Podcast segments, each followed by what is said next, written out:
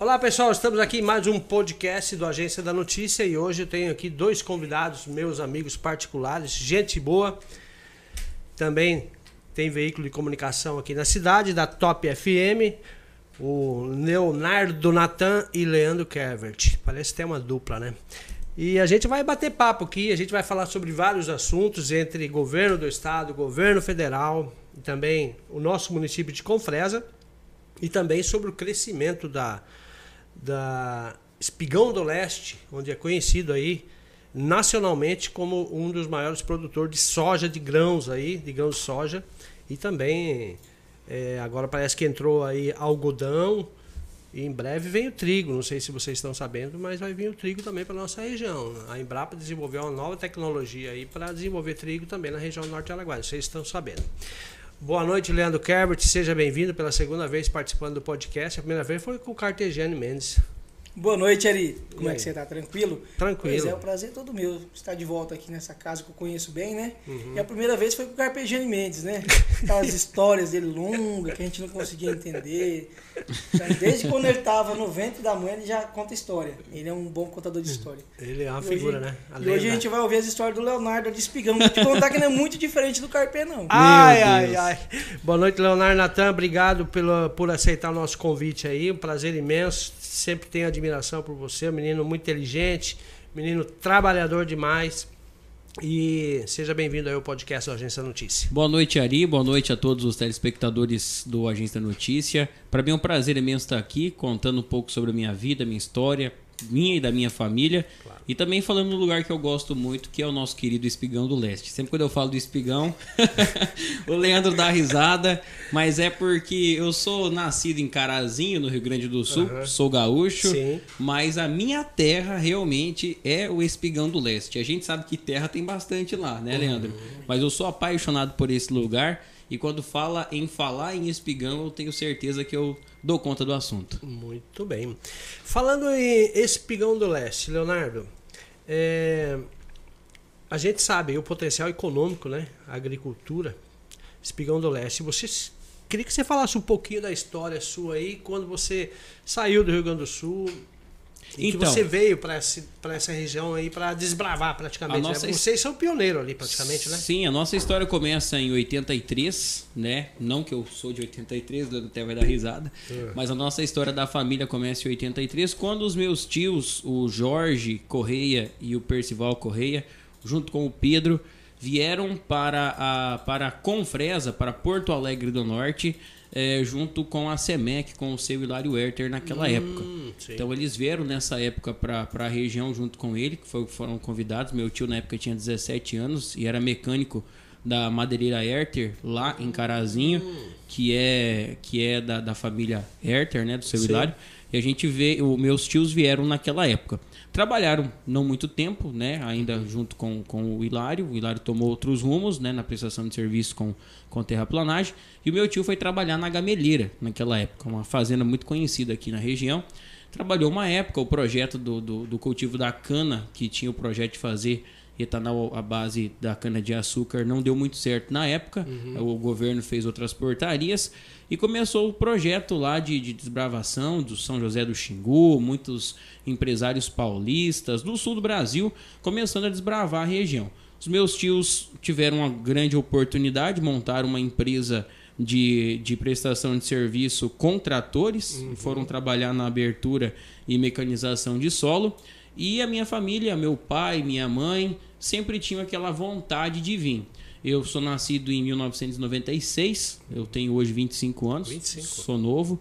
E meus pais vieram para cá em 2003. A gente não veio antes contando eles porque as histórias que construíam sobre o Mato Grosso e até mesmo da região do São José do Xingu eram bem cabeludas bem para aquela cabeludo. época. Diz que tinha onça, né, Leandro? Bang bang, né? Tinha muito. Cobra. Verdade, né? verdade. E 2003, quando eu já tinha seis anos, a minha irmã três, nós tiramos uma nas férias do meu pai, que meu pai trabalhava à frente de uma propriedade rural no Rio Grande do Sul.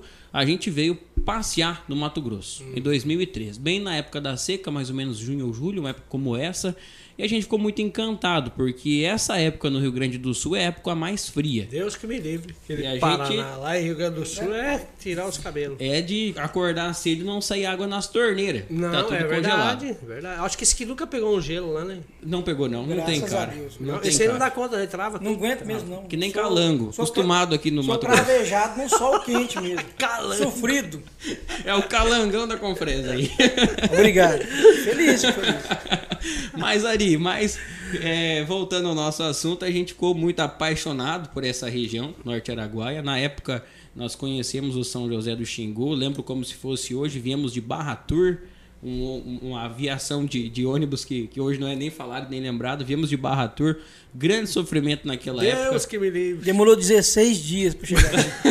E a toleiro. Fora os atrasos. seca, lá seca, lá Não, mas mais de 16 horas tenho certeza em falar pra você que a gente demorou. Mas nós, eu lembro que a gente chegava em Água Boa, descia do Lop Sul, o Ouro e Prata, já naquela época tinha as duas viações. Lopes Sul, aquela época. Naquela época. Do céu, eu lembro. disso. Pegávamos o E só ônibus. tem 25 anos, hein, o menino. É, eu, Pegou- eu também sou novinho. Pegávamos o Tá ônibus. crescendo os dentes aí. Pegávamos o ônibus da Barra Tour e a gente vinha pra região do Xingu e terminava o asfalto logo pra frente da. Não era. Logo pra frente da Cascalheira. Bem na tal da curva da macaca. Sei. É, e Trevo tinha, do macaco. É. E na curva da macaca que eles falam. E tinha vários locais ali entre antes de chegar em Cascalheira, a Cascalheira que ainda não tinha asfalto em alguns trechos, né? Entre É. Cascalheira e Água Boa naquela Sim, época. sim. Isso. Região da Serra Nova Dourada, Matinha, alguns trechos que ainda eram eram um chão. E a gente vem em 2003, passeou, meu tio naquela época começou a plantar arroz, logo em 2004, fez uma proposta para o meu pai, ele veio trabalhar em São José do Xingu com o meu tio Jorge.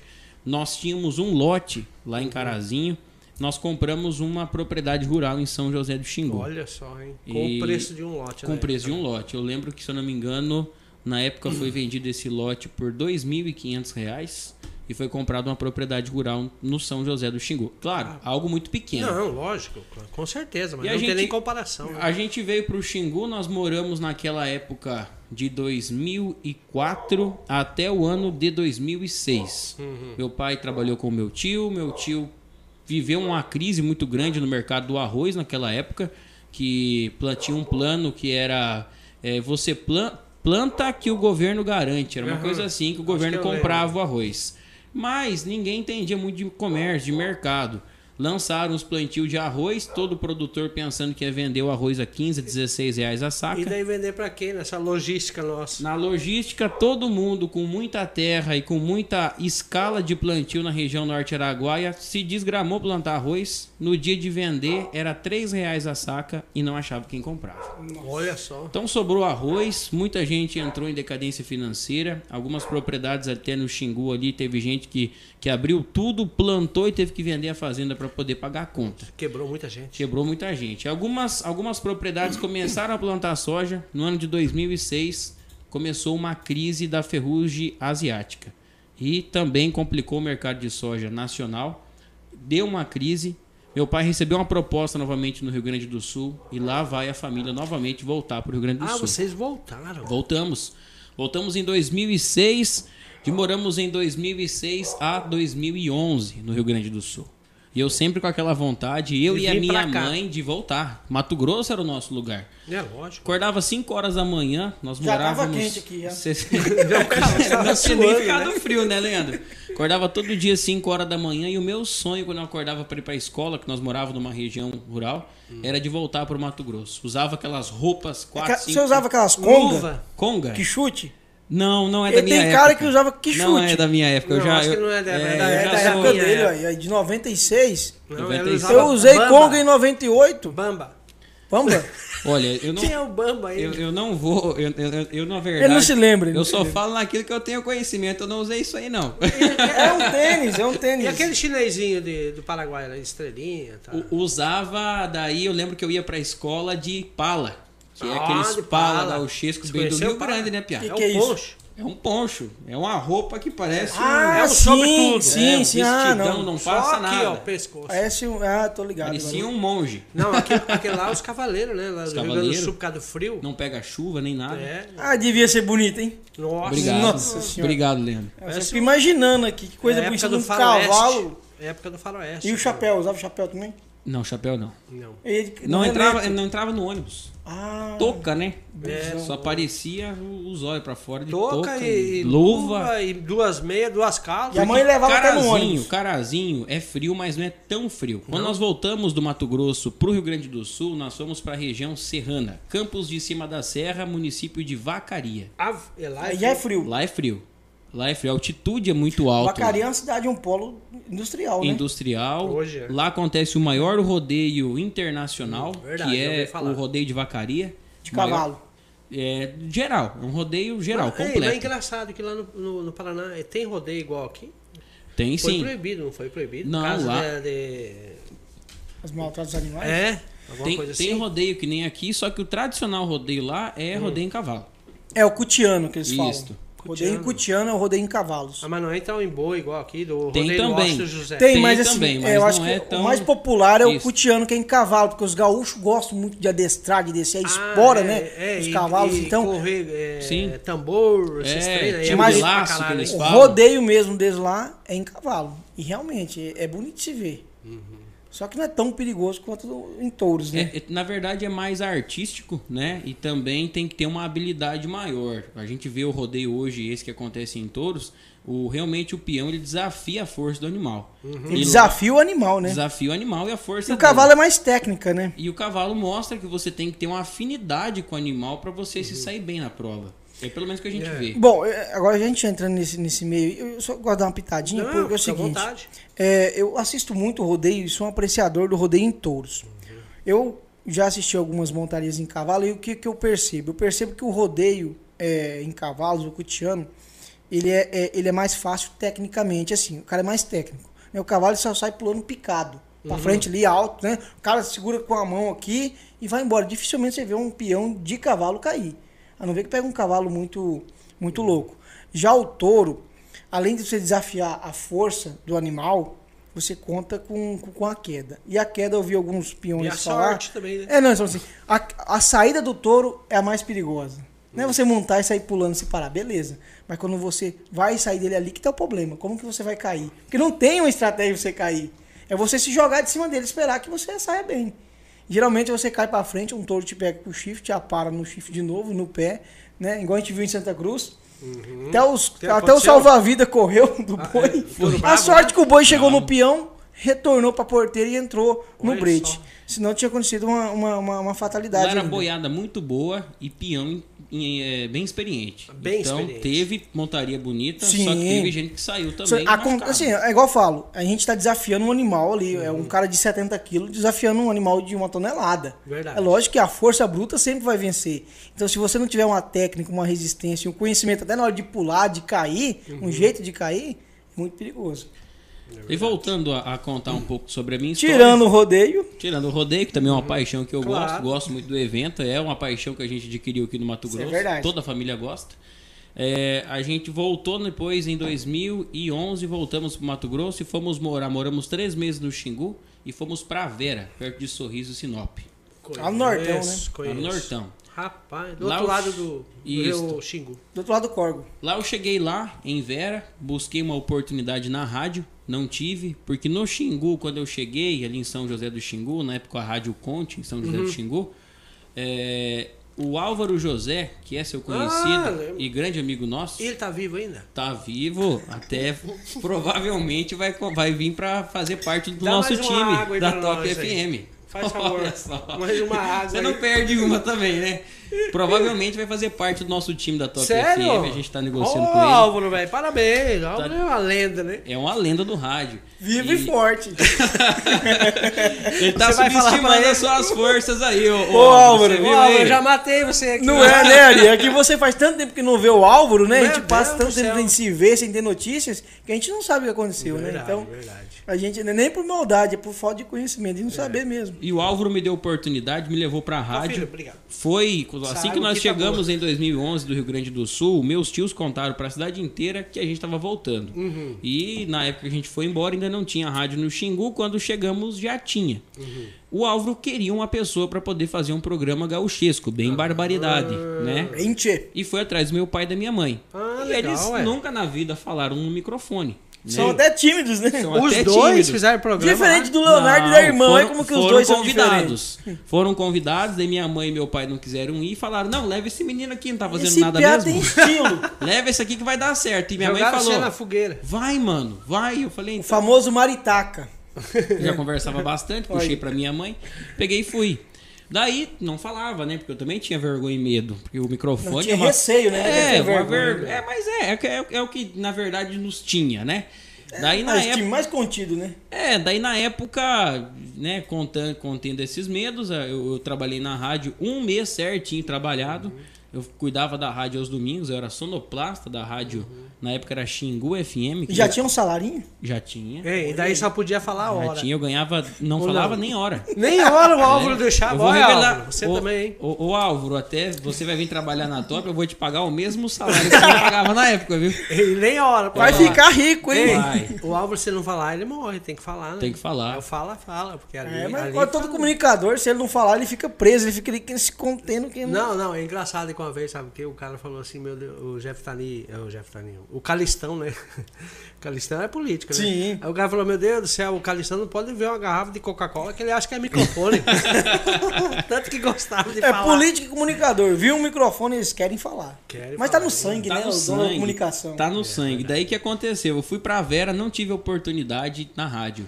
Tinha um menino novo já, o pessoal cuidava nos domingos, o sistema era o mesmo, mas ninguém acreditava que eu tinha trabalhado na Entendi. rádio. Eu falei pro cara, fiz visita nas duas emissoras e ninguém deu bola pra mim. Humildemente. É, ninguém falou, não, obrigado, não tá precisando. Beleza, voltei pra casa.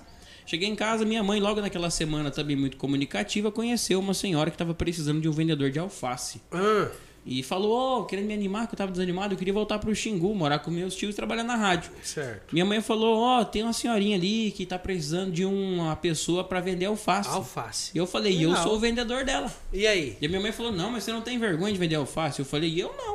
Eu vou vender alface, vou ganhar Ganhar meu dinheiro. dinheiro, vou ganhar meu dinheiro, e aqui ninguém me conhece mesmo. É sou lógico. mais novo vendedor alface da cidade, de alface da cidade. Fui lá, peguei, fui com a minha bicicleta, Hum. achei a casa da senhorinha, me apresentei, falei que era a filha da Dona Sônia, já saí vendendo naquele dia. Ganhava 50 centavos por pé de alface Ah, por pé de alface. por pé de alface. E eu, muito comunicativo, comecei a vender pra caramba. Vendi pra caramba e foi dando certo. Foi tanto que eu vendi todos o, a quantia que ela tinha de alface muito rápido. E ela não tinha quantidade, não conseguia produzir a O quantidade que eu tanto vendia. que você tava vendendo. E eu cheguei num dia num pessoal que morava perto da minha casa, contei que tava vendendo alface, e eles não me conheciam, onde é que você mora? Eu falei, eu moro na frente do Mercado Marajá. E esse pessoal falou, eu também moro na frente do Mercado Marajá. Eu falei, não, mas eu que moro. Na verdade, eles moravam na casa do lado, que era um prédio. Ah, sim. Daí esse pessoal fazia trufa e tinha uma marcenaria. Daí ofereceu, ô, você não quer vender trufa junto com os alfaces? Eu falei, não. Combina. Falei, mas Combinou, não dá né? certo, mas eu já vendi todos os alfaces da mulher e hoje é a última alface que eu tô vendendo. Hum. Mas se a senhora quiser, eu começo a vender só trufa, que a mulher falou que também é ruim das costas, não vai plantar mais e tal. Ah. Eu comecei a vender trufa. Daí eu vendi tanta trufa pra um senhorzinho que ele já gostava muito de doce, né? Não fui eu que induzi ele a Uhum. ter diabetes. Ele foi fazer um exame e o teor de açúcar no sangue dele estava muito alto. Ele colocou a Hum. culpa que era as minhas trufas que eu vendia. E ele me xingou tudo, diabetes. xingou tudo e É falou, diabetes, né? me chamou de preguiçoso, falou onde é que já se Nossa. viu só vender doce, você tem que caçar um rumo de vender pastel, que é um lanche que enche a barriga e não mata nós, Meu velho. Deus do céu. Eu voltei na minha mãe aquele dia com as trufas e falei, mãe, o ramo aqui é pastel. Hum. Vamos fazer pastel. E minha mãe falou, não, pastel não, onde é que já se viu mexer com pastel? Se tu quiser fazer, eu vou fazer pra você comer. Eu falei, não, quero que você faça pra mim vender. Isso eu aí. falei, eu tenho dinheiro pra comprar os primeiros ingredientes. E lá no sul, quando a gente veio, que tinha quatro meses, Hum. lá no meu pai plantava muito trigo.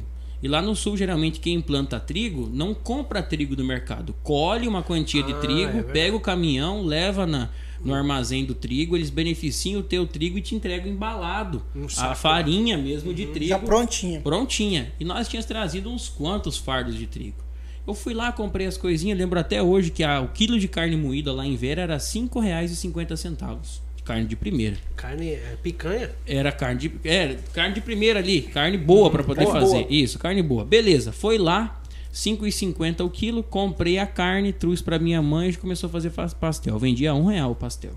E comecei a vender, comecei a vender, comecei a vender. Foi dando certo, as coisas foram indo. Na frente da casa que eu morava tinha uma lanchonete. Só que o pessoal naquela época tava tendo um atrito entre a família, o pessoal tava separando, dividindo as coisas, não queriam continuar mais. O cara que nós alugava a casa também era dono desse, desse próprio estabelecimento comercial, queria que nós alugasse de todo jeito, e a gente com medo, porque nós chegamos Pra em montar a Vera pastelaria? montar a pastelaria. Nós chegamos em Vera, meu pai tinha um caminhão que nós veio do sul, nós estava passando por uma crise financeira. Por quê? A região do Nortão tem muito serviço para caminhão grande, mas meu pai tinha um caminhãozinho truque. Certo. Então, ali a- meu pai veio, a gente veio do sul bem descapitalizado, numa situação bem, sabe, é, desconfortável na né? época, tentando recuperar, mas com muita vontade, com muita saúde, com muita fé em Deus que Deus ia nos abençoar. É verdade. E a gente chegou, montou no trabalho, porque a gente nunca teve vergonha e, e- e falta de vontade É a de tua família é trabalhar. muito trabalhadora, eu conheço. Muito trabalhadora. Muito Começamos a trabalhar pra caramba e chegou um ponto que a gente já tava, na verdade, meu pai, meu pai nunca foi de ficar quieto, né? Foi trabalhar numa fazenda lá, de, de colher com colheitadeira, que é um dos negócios que a família tem hoje também. Começou a colher, daí usava o caminhão, mas não era que não tava bom. Meu pai daí catava na- na- na- nas madeireiras, que tinha 100 madeireiras em Vera Nossa, ainda é. que beneficiavam portas, forro e sobrava muita madeira de retalho. Sim. Meu pai nas horas vagas fabricava móveis, Olha. banquinho, essas coisinhas pra dentro de casa, Que né? legal. E vendia na frente, porque meu pai tava ganhando dinheirinho com isso. E a minha mãe fazia os pastel e nós estava pagando você? aluguel. Aham. Lembro até hoje, isso foi em 2011, nós já pagávamos mil reais de aluguel na nossa casa. Olha. Em 2011, né? 2011 foi quando eu comecei a trabalhar com o Ari. É. Na mesma época. Na mesma época. Mesma época. época. Você começou a trabalhar e eu comecei a trabalhar também. Então você, come... Você começou a trabalhar tarde, hein, né? Não. Poxa, que Não, ele já não, trabalhava não, em não. outro. É, eu Ah, trabalhava tá. antigamente, eu Na era, área, eu era como é que fala? Aquele trabalhador autônomo, né? Ah, tá. Eu era aquele cara diarista, Já- tinha um emprego fixo. Ele trabalhava Ele era ser- com... Foi o meu primeiro emprego fixo, É, foi com o Ari. Olha só. Verdade. Daí a gente começou ali, né, com esses pastéis, vendendo muito bem. É, recapitulando a história do ponto comercial, o pessoal desocupou a sala e eu vendia na rua. Esse dono dessa sala tinha uma locadora, todo dia eu vendia pastel para ele. E a gente tinha conversado num certo dia lá em casa que a gente não ia alugar esse ponto, ia continuar vendendo pastel até a gente capitalizar para retornar para São José do Xingu, que era a nossa vontade. Meu tio já chamava para nós vir para Espigão do Leste, que é o meu tio Percival, que é grande pioneiro lá no Espigão. E chamava, chamava, mas nós estava descapitalizado, nós não tinha mais dinheiro para voltar embora. Do que aconteceu? Eu fui vender pastel para esse dono da locadora, que era o cara que nós alugava a casa, e ele falou: "Ó, sua mãe acabou de me ligar aqui e falou que é para você levar a chave do estabelecimento comercial que vocês vão alugar". E eu lembro que nós tínhamos almoçado, isso era 3 horas da tarde quando eu fui lá. Nós tínhamos almoçado e tinha ficado certo na nossa conversa do almoço que nós não ia alugar porque nós não tinha condição nem dinheiro para começar. Minha mãe, eu falei, falei: "Ah, meu Deus Naquela do céu". época, locadora, né? Hein, Leandro? É, era o Netflix daquela época, Era né? net. Alugava muito filme. DVDs, né? DVD. Daí eu peguei a chave e Eu vou- era da época da fita mesmo. Da fita mesmo. tamanho. Não, o senhor tem 60 anos. Não, 60 não. Tô com 35. Peguei a chave e voltei pra casa até meio chateado, porque eu pensei, como que a gente vai fazer? Combinamos que não ia dar certo, que não ia dar conta. Cheguei lá e falei, ó, o seu Juarez mandou a chave e falou que é pra nós começar. Falou que, Tocar o falou que vocês alugaram. A gente não convernou que não ia alugar? Não, mas eu não falei nada. Eu não também não. E meu pai já colocou a culpa na minha mãe. Mas você, Sônia, ligou lá, falou que vai uma alugar. briga ele. É, que o Leandro conhece. Que rolo do pai caramba, é, hein? Né? Bah, mas falamos que não ia fazer e agora e a minha mãe, não, eu não, né? Que já se viu, leve de volta. E vai eu lá com Vai a lá bicicletinha levar a de chave. novo. Levar a chave. Levar a chave, eu acho que foi um engano. Minha mãe e meu pai falaram que não falaram nada, então eu queria devolver a chave. porque Não tem condição de pagar mais mil reais de aluguel no seu ponto. Não, leve a chave. Se você não der conta de pagar o aluguel, você não me deve nada Nossa. entregou a chave. E eu peguei, voltei e falei, ó, fez a seguinte proposta, se não der conta de pagar o aluguel, eu não devo nada. E aí meu pai e minha mãe, não, onde que já se viu, jamais, que isso, vamos ter que pagar. Mas nós não quer, eu falei, então vamos devolver. Resumindo, Foi lá de novo. meu pai foi do Banco do Brasil, que a gente estava descapitalizado, mas tinha crédito. Foi do Banco do Brasil, pegou um capital de giro de dois mil reais. Nós não tinha carro, só tinha uma moto, aquela branca que a gente tem até hoje, uma Bros. Pegou o caminhão e foi para Sinop, lá no Atacadão. Pegou dois mil reais, foi para Atacadão, fez uma compra de muita coisa com a minha mãe e voltaram Pra fazer os pastel. para fazer os pastel. E Quando é chega econômica, né? econômica. Quando chegaram lá, como que vai fazer os pastel? Não Se nós não temos freezer. móveis, não tem freezer. Meu pai, meu pai, a a minha família inteira, Hum. começando pela minha irmã e hoje eu tenho o meu cunhado, que é um Uhum. irmão pra mim, que é casado com a minha irmã. Sim. Tem o Murilo, que é meu sobrinho. Hoje, até o meu cunhado, minha irmã, se nós puxar para um lado, se eles puxar para um lado, nós estamos todos com eles. Hum, se eu bom. puxo um para um lado para me ajudar, tá todo mundo comigo. Então eu tenho uma parceria, bom. sabe, uma união da minha família que é bonito. Eu que faço parte da minha família, eu acho bonito o Não, jeito é que a gente trabalha. Então a gente puxa para tudo para um lado só. E nós pegamos todo mundo junto e meu pai falou: "Não, os móveis eu vou fabricar". Eu falei: "O senhor vai fabricar? Vou fabricar, porque tem essas madeiras de retalho". E meu pai começou, nós começamos a trabalhar no final daquela tarde. Nós trabalhamos a noite inteira, cortando, pregando, parafusando. Aquela noite os vizinhos não dormiram lá em Vera. E nós, nós o pessoal de, de, de Vera dormiu sem uma pastelaria e acordamos com a pastelaria de móveis planejados feita pelo meu pai. Olha só, que Começamos. Tiramos a geladeira da nossa casa, porque nós não tinha freezer, não tinha geladeira lá. legal. Na, na- Começaram com a geladeira. Começamos com a nossa geladeira. O nosso fogão era o fogão de gás que nós tínhamos trazido do Rio Grande do Sul, colocamos ele. Então nós desmontamos a nossa casa e montamos uma pastelaria e ficamos só com o dormitório da casa. Olha só. E começamos a trabalhar. Eu já tinha bicicleta que eu vendia, continuei vendendo e para quem eu vendia eu falava que tinha A pastelaria. pastelaria agora. Sempre gostei de visitar o poder público, sempre fui muito comunicativo. Comunicativo, né? Visitava todos os dias para vender na prefeitura municipal de Vera. E conheci naquela época o prefeito chamado Giacomelli. Prefeito da época que fez muito por Vera. Ele não vai lembrar de mim porque eu era muito novo, mas quem sabe se falar do menino do pastel, quem sabe que ele Uhum. Lógico. lembre, né? Cheguei a. Fui, fui- todo dia eu ia no, no gabinete do prefeito, ele já, já era amigo dele. E daí um dia recebi um pessoal lá dentro do, do, do gabinete, ele comendo pastel, conversando com o senhor. E ele falou: "Ó, come o pastel e que hoje eu vou pagar pra você. Falou pro cara. O cara era dono de um chiqueirão de porco Ah. lá em Vera, entre divisa de Vera com o posto Trevão, Nortão ali, Aham. ali perto. E o cara comeu os pastel e tal, e na hora de pagar eu falei que era um real. Ele falou, não, mas como que é um real? Não, é um real. Ele pagou e falou o seguinte, olha, eu tô com um grande problema na padaria que tá atendendo os meus funcionários no período da manhã, que o meu chiqueirão trabalha 24 horas. Então vai dois ônibus cedo, do- volta dois de tarde, e eu tenho que dar café da manhã para esse povo, tanto dos que vai, tanto dos que vem. E eu quero que vocês atendam, só que tem que abrir aí, 5 horas da manhã. Uma coisa puxa outra. E eu falei, não, já tá aberto 5 horas da manhã. E outra coisa, se o senhor mandar, como o senhor tá falando dos seus funcionários, o senhor vai comer o pas- os seus funcionários vão comer o pastel por um real e vocês não vão pagar o café. Começava. Começávamos vendendo de 80 a 90 pastel diário. Nossa. Nossa pastelaria fez tanto sucesso em Vera, conhecida como Pastelaria do Léo, e o Léo sou eu. Nós chegamos a bater a nossa meta de mil pastel num dia. Num dia. Nós faturamos mil reais em pastel. Mil pastel por Muita dia. grana a gente chegou muita grana. Nossa senhora. Pra O quem salário em vende, 2011 era 500 reais. Não, pra quem vende mil pastel hoje, é, é, tem que suar E bastante, nós- hein? Nossa senhora, muita E coisa. nós vendemos mil pastel naquela época, no dia, na nossa meta que a gente bateu. Atendíamos eventos, as festas do CTG, era a nossa pastelaria, da minha família, a pastelaria do Léo, que atendia a cozinha com a parceria com o CTG.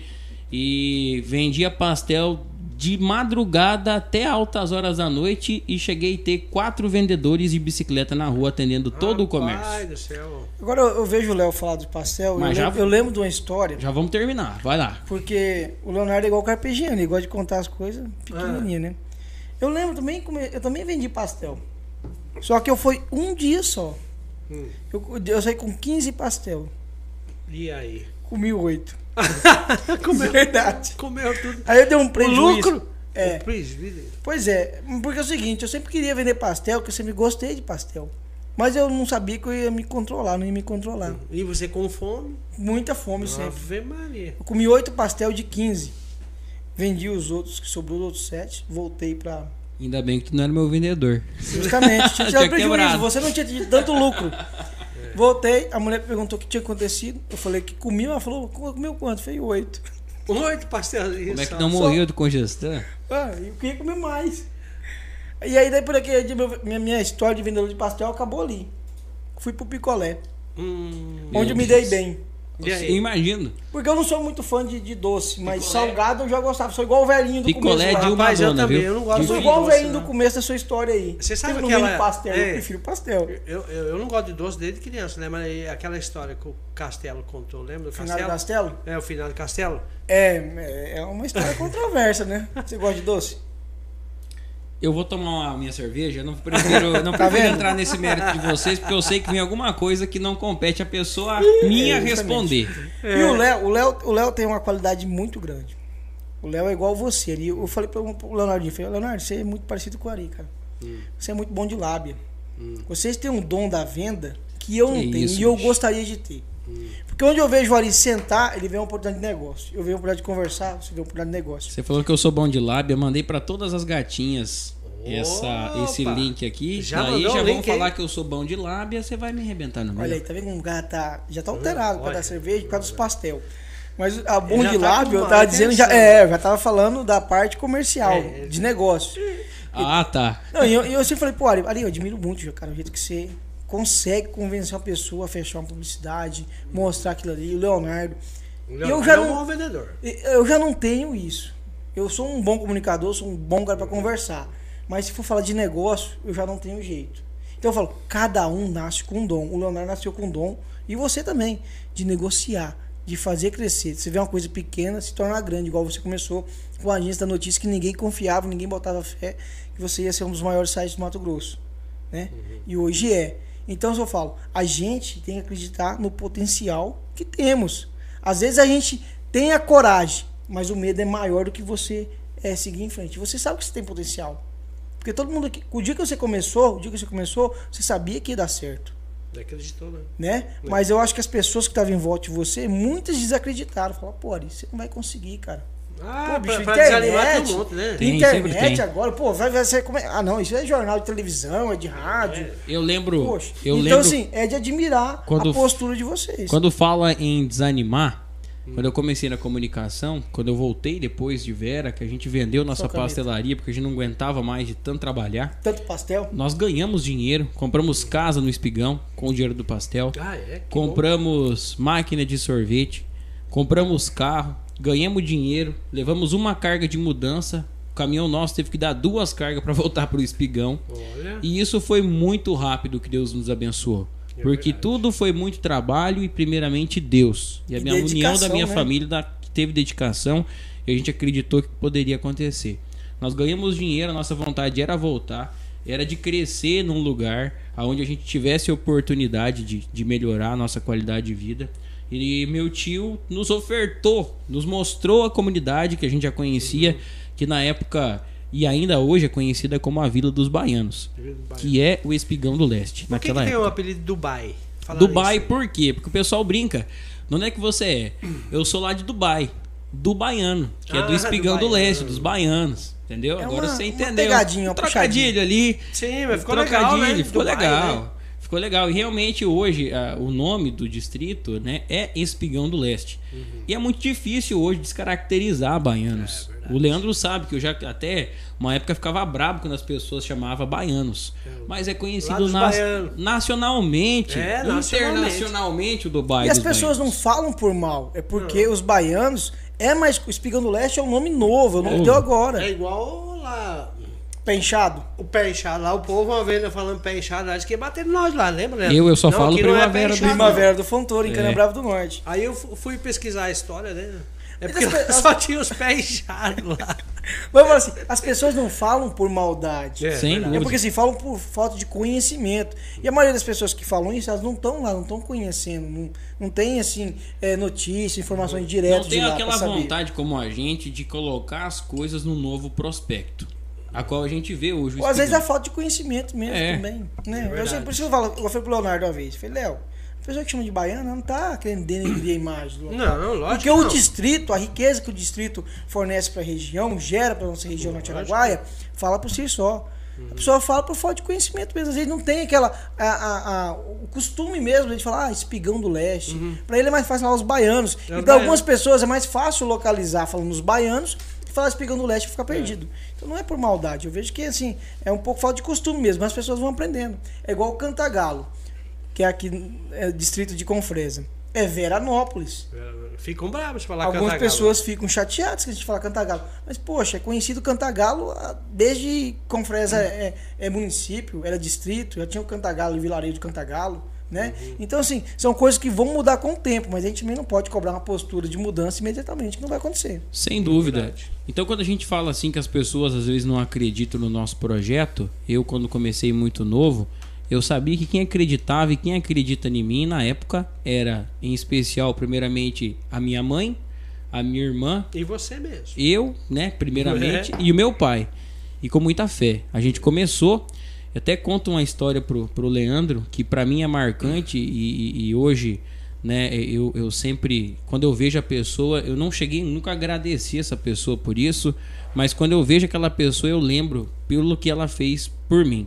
Quando a gente veio do Sul, lá em 2011, eu sempre tive a vontade, eu ainda tenho esse meu plano, porque eu não sou produtor rural, né? A gente teve a oportunidade que foi de comprar colheitadeira, trator para prestar serviço com máquinas agrícolas, mas a minha vontade no agronegócio ainda é um dia poder plantar, É. de ser o produtor, Que porque eu sou né? apaixonado pelo agronegócio e hoje É, tu tô- veio do. eu vim do agro, nasci É e me verdade. criei na lavoura. Não adianta. Então, tá no sangue, né? depois que a gente chegou no Espigão, comecei com a rádio, você teve a oportunidade de me visitar logo do Sim. meu início.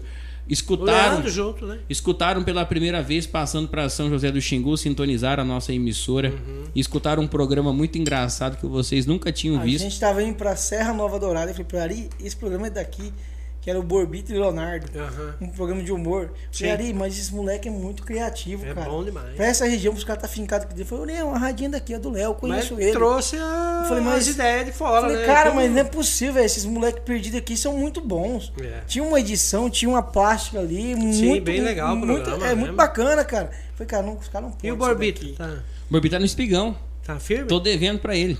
Tá devendo. Tô devendo. Prometi para ele que ia comprar um microfone sem fio, um Shure.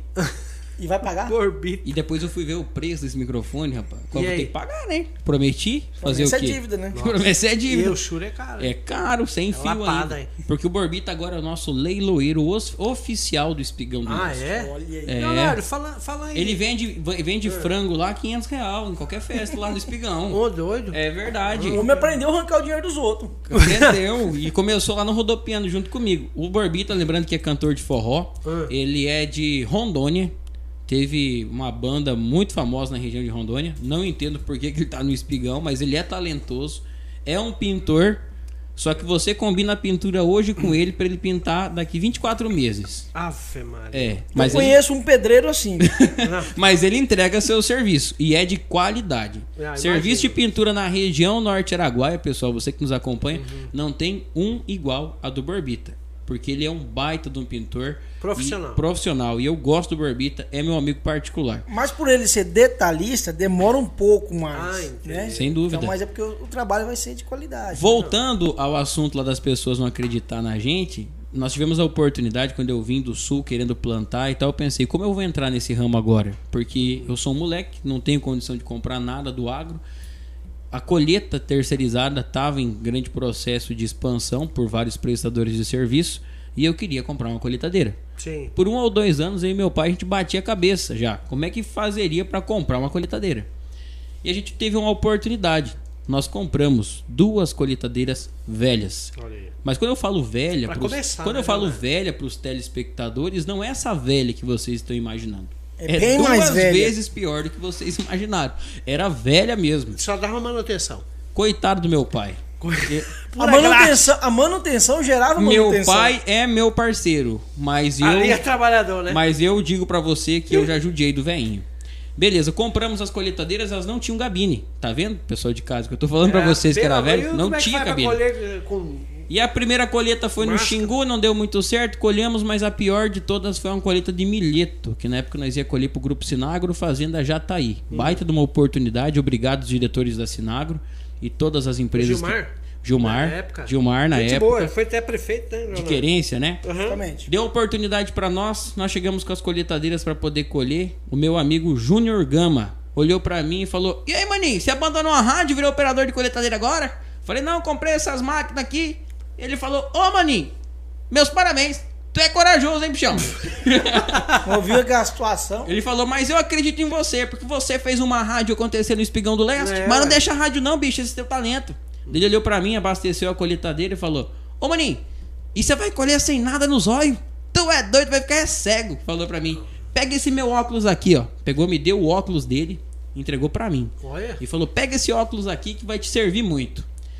Eu não tenho mais o óculos, né? Porque eu perdi ele, não vou Sim. mentir pra vocês. Mas eu lembro até hoje desse presente que ele me deu do óculos e falou que o meu negócio ia dar certo. E nós começamos a colher, passamos por muita dificuldade, chorei muito, me desanimei muito. Nossa, terrível, né?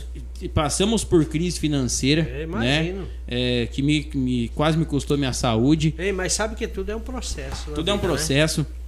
A gente conseguiu se recuperar. Hoje nós não temos as mais tecnológicas máquinas, mas imaginando como a gente começou, nós já estamos ainda bem além do que a gente prospectava para Elas têm ar-condicionado, pra você Ah, tá. Já tá, melhorou muito, né? Pra É, quem começou imagina. até sem óculos, numa, numa É. coletadeira sem gabina. Nossa Pô, andou comigo na colheita tomando Budweiser, né, cara? Não, Dentro do é frigobar da verdade. máquina. Ah, va- vamos agradecer Ei. ao Cigano, né? Ah, é, o cigano. Ô, Cigano, obrigado aí pelo patrocínio da Não Budweiser. vamos pagar, tá? Fazer um merchan aí pra, Olha pra só. ele aí. Nós vamos apanhar aí. Ele vai falar, e aí, fião, cadê, bicho? Vai pagar a cerveja? Não, e, e- e a história é bacana, cara, porque eu vejo assim, eu nunca tinha tido a oportunidade de ir numa colheita, ver como é que é de Uhum. perto o processo, como é que é o dia a dia ali, né, de operação, de eh, deslocamento de maquinários. E eu tive essa oportunidade, foi uma coisa nova para mim, uma experiência que eu achei bastante interessante. Aí você vê tanto que o agro faz pelo É Brasil, forte, né? tanto que as pessoas que estão ali, elas são dedicadas em Trabalhadoras. terminar a missão. Mas não é à toa que o agro é o responsável pelo PIB do Brasil e pela, pelo PIB da Amé- América Latina. Justamente, o Sabia, agro Leonardo? segurou toda a bronca. A gente teve uma pandemia aí lascada, cara. Nós tivemos tudo para dar errado no Brasil.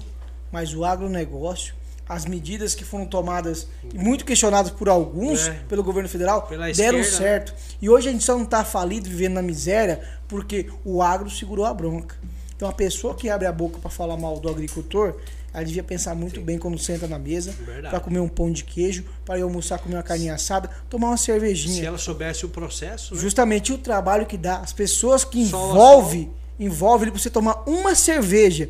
Busca a história da cerveja, desde a, da- do plantio da cevada lá. Uhum. Aí você vem até aqui. Então a gente tem que valorizar muito o homem do campo. E eu vejo hoje, assim, é, é, é, uma desvaloriza- desvalorização e até uma criminalização É. por parte de uma minoria com, com o agricultor. A gente acha que tem que agradecer a Deus por ter essas pessoas lá. Lógico, as ganham dinheiro, ganham, cara. Mas você vê tanto que esse trabalho é suado e as pessoas que estão lá se dedicam dia e noite. O cara chega às 6 horas no pé do eito, sai 6 da tarde. Isso quando não vara a noite ali trabalhando. Uhum. Né? A gente fala de colheita. Mas antes da colheita, vem o preparo, o preparo do solo, vem, né? Vem tudo aquilo, vem o plantio. Pô, e os caras varam a noite. E a Sim, gente, a gente tem que sim. aprender a respeitar e, acima de tudo, Admirar né? também, admirar Se esse trabalho. existe uma profissão que é feita por amor e de pessoas e por pessoas que gostam disso, é o agronegócio. Eu acho que tem que gostar. Se pessoa não tá ali, não tiver um mínimo de afinidade naquele ambiente, ele não vai durar muito tempo. Porque, cara, ali ele te exige. Ele te gratifica, mas ele exige de você.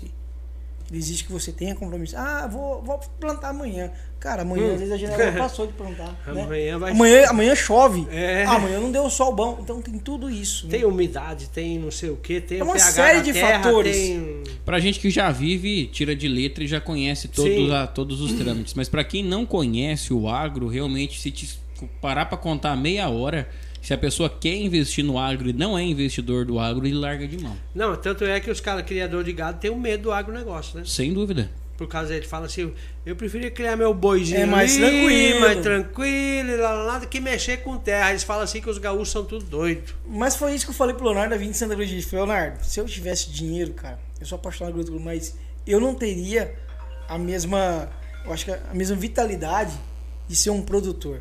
Não, tem que ter Eu iria ser um pecuarista, porque é é, igual você falou, é mais fácil. Não, não tecnicamente que, Sim. ah, tudo flores, não é, lógico que não é.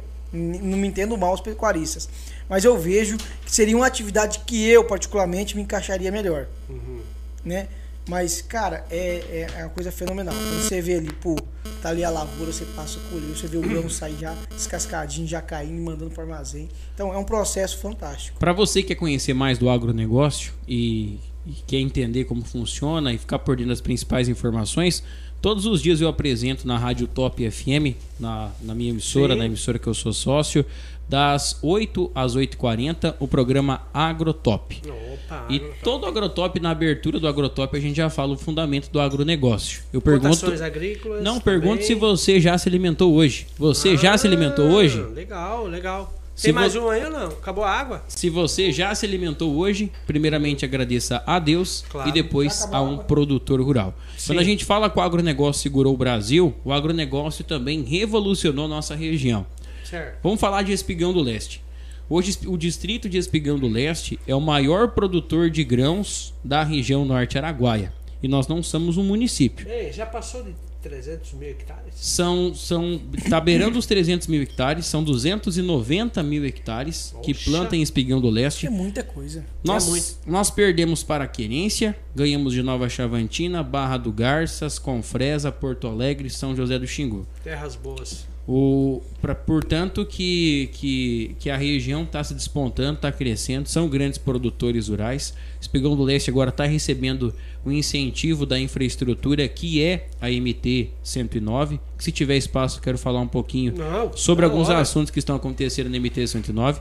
A gente tem visto que a região do Espigão do Leste, agora os campos já estão entrando em uma nova coloração que está recebendo o branco da pluma do algodão. Opa, o algodão, cara, entrando aqui no Araguaia, hein? Foi montado no distrito de Espigão do Leste uma algodoeira pelo grupo Chilater, Aham. que é um grupo que nos Forte. apoia E forte, e né? a qual eu presto serviço também com Uhum. a nossa empresa de colheita, que é assim é, é grande apoiador do meu trabalho, Claro. da minha história. Eu quero Eles agradecer gente o grupo boa. Chilater pela oportunidade que eles sempre nos deram e nos forneceram. Uhum.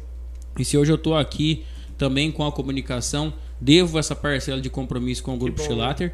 E assim, é, a gente tem visto que eles, esses produtores destemidos, corajosos que estão chegando na região, estão realmente mudando o cenário da região norte araguaia, como já mudaram do distrito do Espigão do Leste. Nós temos fazendas hoje que são mini cidades. A fazenda Joatão mesmo, ela tem mais de 200 funcionários. Ela tem casa, ela tem escola. Nós temos fazendas estruturadas, pista de avião asfaltada, uma Nossa! estrutura que não tem nem no Nem na município. cidade com Fresa. Então, assim, a gente vê que, que é uma diferença. O hoje. agronegócio cresce muito, né? Muito forte. E, e realmente está crescendo, ainda tem muita terra para abrir, não só no Espigão, mas também em toda a região do Xingu. A gente sabe que o investimento é, dos empresários ele é mais rápido porque tem uma decisão mais rápida por parte dos grupos empresariais.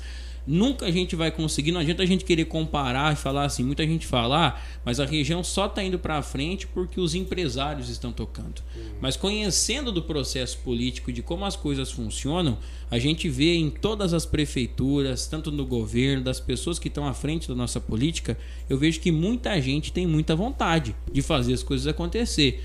Ninguém está lá no, no, no momento político, vivendo um cenário político e não quer fazer as coisas. Eu vejo que elas são impedidas por uma legislação, né, pela uma, Pela pela burocracia, por uma né? burocracia, travando por Verdade. muita coisa, né? A gente vê as coisas sendo travadas, a qual até mesmo as pessoas não estão entendendo de momento o porquê que a MT 109, né, Quero tá que você fale um pouco sobre isso aí. Como é que tá a situação lá? a MT 109 é assim, a obra teve um bom andamento no ano passado pela empresa Uhum. Semec. Certo. A empresa Semec hoje é uma empresa que está atendendo vários municípios da nossa Sim, região. sim, muitas obras. Tem obra em Santa Cruz, Confresa, Porto Alegre, Canabrava do Norte, Uhum. é, obras também na rodovia que vai para Santa Terezinha, Uhum. está fazendo a reestruturação na rodovia que vai para o distrito de, de Novo Santo, An- de Santo Antônio do Fantora, em Natanael. é uma empresa que tem a preferência pela sua qualidade pelo Estado Uhum. e pela sua localização por ser de Confresa. é, todos os municípios tá querem fazer serviço com a SEMEC e até mesmo é, influenciar a própria economia Uhum. local da região, que é um dos, dos legados da própria SEMEC. Só que acontece? Muitas pessoas vêm aqui e rasgam o bacheiro sobre a MT-109. Sabe, muitas pessoas falam, todos têm um, um- um grande grau de realidade sobre a MT-109. Só que para poder começar, a empresa SEMEC está fazendo essa obra por ter compromisso com a região e por ser da região. Sim. Porque se fosse qualquer outra empresa Já tinha que tivesse vindo de fora, tinha abandonado. Eu imagino. Hoje o, O custo, Hilário é muito trabalhador. hoje o custo por quilômetro para tu fazer qualquer quilômetro de BR, ainda mais uma BR complicada para se fazer, que é É morros pelo lá. trajeto que é. Ari, lá na MT 109, alguns produtores próximo à Vila do- da Primavera do Fantora, a água verte na, na- na- no solo, em cima da água. O pessoal faz poço artesiano e o poço jorra a água. É, eu vi falar mesmo. Então a água ali, a umidade, ela tá rente ao Presente. solo, presente. A gente já vai falar sobre esse solo por ali. Então muita gente fala sobre a MT-109 que a empresa está parada, não está trabalhando, mas existe uma certa informação por trás que às vezes não é tão debatida. O que, que acontece? A MT-109 foi licitada antes da tal da pandemia. Pandemia. Eu imaginei. Aonde? Custo. aonde a empresa a empresa conseguia com todos os seus essas suas, suas atribuições comerciais, a qual ela tem o britador próprio, tem usina, tem todo o Toda a maquinário, estrutura. conseguia entregar o quilômetro de asfalto por 600 mil reais antes da pandemia. O diesel custava 3,75. Hoje nós temos o diesel mais caro que a gasolina, É. quase 8 reais. Não, 8,59. 8,59. Então veja bem, Ari, você como empresário, vamos dizer que o agência fosse uma construtora de asfalto hoje. Você conseguiria trabalhar com a mesma planilha e entregar essa Não, obra? Acho que nenhuma empresa. A Semec terminou os 13 quilômetros porque eu fui atrás dessas informações, como todo mundo que está em casa, a gente que tem o punho do E não, jornalismo, existe fazer um aditivo? Eles estão buscando isso. A gente já vai entrar nesse detalhe e outros detalhes que vai ser falado. Esses 13 quilômetros que foram entregues pela Semec, segundo informações que a gente apertou o pessoal da empresa, até quase criei uma certa resistência lá dentro, e o pessoal foi muito amigo e parceiro e abriu o leque pra gente, mostrou os custos das coisas. Ela adquiriu um prejuízo de quase 5 milhões para poder fazer esses 13 quilômetros. E a empresa não quer parar de fazer a obra, porque sabe que se jogar para cima agora tudo. e entregar a obra, não começa mais esse ano e a Não. gente nem sabe quando. Não. é e o governo bagunça. tem a possibilidade de melhorar para a empresa nesse momento. Então o que está acontecendo? A obra foi licitada antes da pandemia, deu a pandemia, tudo subiu. Diesel era 3,75, tá 8,50. O, o, esse asfalto que está fazendo é feito à base de petróleo. A matéria-prima triplicou. Também matéria-prima é petróleo. Então o prejuízo, eles recebem um valor pelo aquele material e tá 50% mais caro. Então eles fizeram uma estão tentando fazer uma, re- uma, uma reestruturação no próprio contrato, buscando formas para não para poder buscar essa condição de, de até mesmo é, é, continuar essa obra. E a empresa que fez o projeto, quando antes da licitação, porque eles te entregam o projeto, ó, tenho isso daqui para fazer a obra. Lá vem tantos bueiros, tantos metros de asfalto, tantos metros de aterro, Ponte, a galeria. ponta, galeria, mostra tudo. A empresa que fez esse projeto da MT-109 pecou e errou em todo o percurso. Meu Deus do céu. A gente tem visto lá próximo para frente de Primavera do Fantura uma grande erosão que se, se, se fez lá porque precisaria fazer galeria e bueiro e não foi feito porque a planilha da obra não paga para ser feito. Ali aonde a gente sabe na saída de, de, de, de, de, de Canabrava do Norte, o asfalto começou a abrir um pequeno buraco, um uma, uma pequena. É, é, é, é, tá quebrando o asfalto ali. Mas ali precisa de um dreno na lateral do asfalto, que a planilha do governo do estado também não paga. E se não paga, você como empresário, Como é você vai vai fazer? entregar um produto sem receber, já tomando parte, praticamente um certo Não prejuízo. não. Então deu infiltração, começou um buraco, a obra não está entregue, busquei informações, vai ser refeita novamente esse, esse, esse caminho, esse trecho. esse trecho da obra ali vai, vai ser arrumado.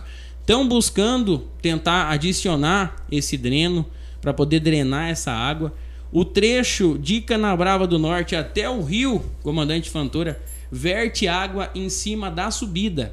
Antes de chegar em primavera. Muita mina de água. Muita mina da água. Antes de chegar em primavera do Fantora, tem uma subida que os caminhões estão atolando na areia. Sim, sim. Você está por dentro sim, disso. Tô.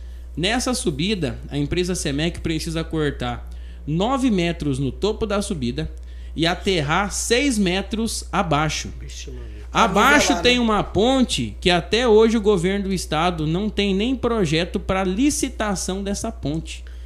Como a ponte do Corgão também não tem licitação. Então nós teremos um asfalto sem ponte. Com Como uma ponte de madeira. Do, de, da MT-430 de Santa Cruz, que demoraram anos para sair. Para ser licitada. Então começa o é erro. Outro aí. processo. Outro processo. Outro processo. É igual o hospital daqui. Mais ou menos por aí. Daqui, quantos anos tu acha esse aí, esse hospital aí? Eu, chutando por baixo, ah. no mínimo cinco anos. E depois mais a compra de material?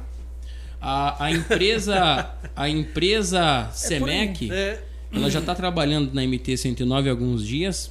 Uhum. Já começou a refazer uns novos bueiros que foram mostrados para o fiscal, para o seu Nelson, que encabeça Sim, essas condições é. da obra. Da Cinfra, né? Da Cinfra. É, liberaram novos bueiros e até novos drenos que foram é, estruturalmente mostrado que precisa ser feito.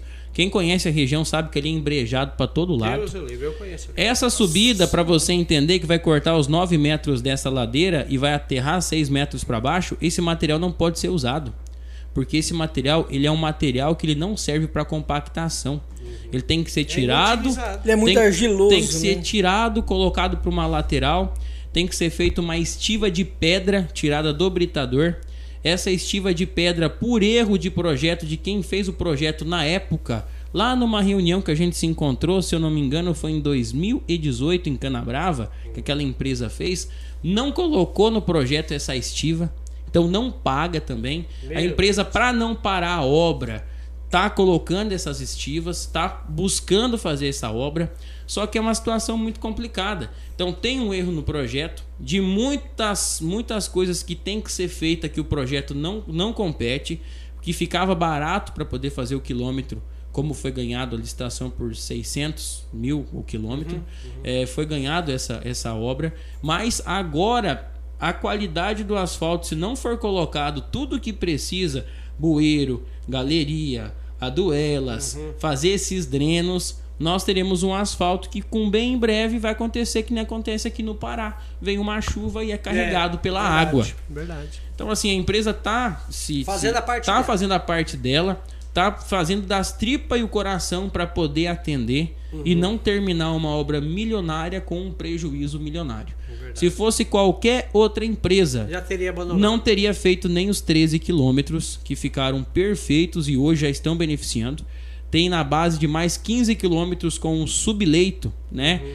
Pronto com mais para fazer mais duas estruturações com o material para poder também já realizar essa pavimentação que será feita esse ano até o distrito da Primavera do Fantora. Então assim, a empresa está focada em realizar o maior bloco de obra para poder entregar, só que precisa da parceria do que? Dos municípios de Canabrava do Norte, de São Félix do Araguaia e da Sim. parceria com os produtores rurais. Se asfalto foi feito através de uma parceria, que, par... que responsabilidade de alguns serviços ficou para a prefeitura, outras responsabilidades ficaram para os produtores rurais. A dos produtores rurais de Primavera do Fantor, a prefeitura teve que fazer as suas responsabilidades.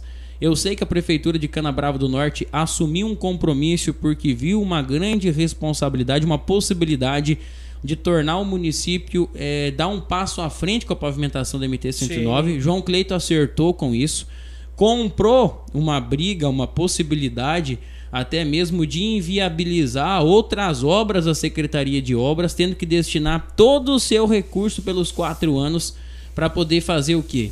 Sinalização, fazer algumas drenagens, fazer pintura, nem isso está no projeto. Meu Deus do céu. Então assim, teve grave, um erro muito grande do projeto. O governo do estado buscou fazer uma parceria que está hum. dando certo. só que não é vantajosa para a empresa. Sim. E se para se analisar em momentos às vezes nem tanto para o estado. Porque se é qualquer empresa, faz de qualquer jeito só para entregar o asfalto, Aham. para ficar bonito E e, vaza. daqui. E isso não é não é da Semec esse Não, a. Semec tá aqui na região. A Exatamente. Semec defende muito a região. Porque sou- sabe, sabe que é cobrada se não fazer com qualidade. Claro, com Então eles estão buscando fazer um trabalho com qualidade. A população fica muito euforiçada, não entende o que está acontecendo. Outro problema que nós temos, que muitas pessoas às vezes até pedem da, da linha do Estado para não comentar, mas se eu sei, eu não sou baú para guardar segredo. Lógico. Depois da primavera do Fantora, para frente da onde já se foi feito essa, esse trabalho de pavimentação, foi encontrado um sítio daqueles arqueológico de Pelo índio. amor de Deus. Então tem ali uns 10 a 15 quilômetros da MT-109 que ela está paralisada e não vai ser colocada uma lâmina de patrola Por causa de quê? Por causa de ONG? ou, por é, causa, de, por causa da instituição que faz a pesquisa e diz que achou de estar lá dos ossos. Meu Deus. Mas o Pedaço de Brasil todo cerâmica. tá cheio de osso. um pedaço de Pode cerâmica. ser de qualquer coisa, né? Hum, ué. Então, assim, tem mais essa questão. Então tá todo mundo muito aflito, muito preocupado, mas sabendo que o asfalto que tá feito, que até primavera do Fantora vai continuar, Uhum, que qualquer coisa vai ficar esse período sem fazer, vai Sim. pular para fazer do outro lado. Só que a população tem que saber a verdade. Lógico. Tem que saber que a empresa está fazendo as tripas e o coração para poder fazendo entregar parte essa dela. obra. Pra tentar Porque tem continuar compromisso com a a obra, né? Araguaia, tem compromisso com a região, é apaixonada por Confresa e tá aqui na porta de toda a população para ser cobrada. É verdade. E não quer fazer Eles serviço são mal daqui, feito. né? Eles moram aqui. Não tem Investimento por que aqui. fugir e fazer Não, uma coisa não. mal feita, né? A Semec, eu, eu, eu, eu sou muito admirador, admirador da, da empresa Semec, do Hilário, do Sandro. Eu sei que eles são muito competentes, são muito sérios nas coisas. Então, eu não tenho dúvida do que está acontecendo.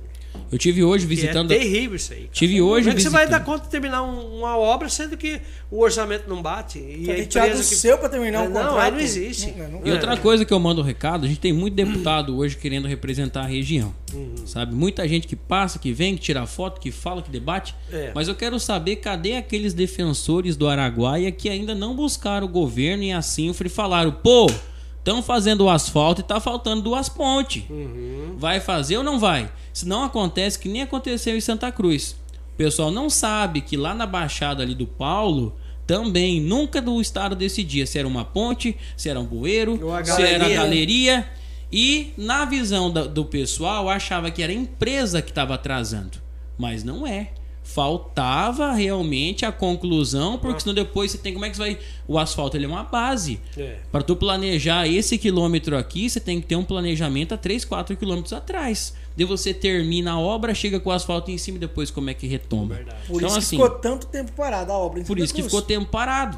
Né? E foi terminar como terminou agora. Falta e... uma única ponte que já estão terminando também, né? A do Paulo ali que o Leonardo falou, Uhum. já concluíram, é a galeria, né? Fizeram a galeria, tá prontinho lá, tá traficando normal, entregou aquele trecho. Só falta uma única ponte que fica a 5 km ali do entrocamento do Natanael. Esse é o nosso compromisso. Compromisso da Top FM, compromisso do Leonardo Natan, compromisso de trazer a realidade, a verdade e apurar Isso os mesmo, fatores tá reais certo. dos fatos. Hoje nós levantamos uma grande matéria falando a respeito dos preços dos combustíveis. A gente já viu todos os, os- os postos de combustíveis baixando os preços. Nós falamos o que é de punho público, porque se eu chego para abastecer no seu posto ali e lá tem o preço do combustível que custa 7 alguma coisa, todo mundo sabe que o seu preço é 7 alguma coisa. Se o outro tá 7 e um pouquinho menos, todo mundo sabe também. Então a gente fez a questão de falar de quem que era o preço, de como que era o preço e nós citamos todos os postos. Deu nome aos burros. Porque independentemente de quem são os nossos apoiadores, patrocinadores, nós não podemos vender a informação tendencionada. E nós não temos ligação empresarial com nenhum posto de combustível e mesmo se tivesse, a gente não esconderia a verdade dos fatos, apresentando os valores que estão sendo comercializados e que a gente vê de uma forma que a qual não fomos procurados para ser explicados, a gente vê uma forma muito injusta a qual os preços estão sendo debatidos e trabalhados aqui dentro do município de Confresa. Você sabe a dificuldade de Espigão do Leste. Nossa o combustível no Espigão do Leste está mais barato do que o da Confresa. Sério? E outra Algo coisa, de errado tem. o Leonardo falou isso aí, é interessante. Hoje eu vi uma coisa que há muito tempo eu não via. É a união. A gente, vou falar união é o seguinte, eu falei com o Ari, falei, Ari, vamos fazer uma matéria assim e tal.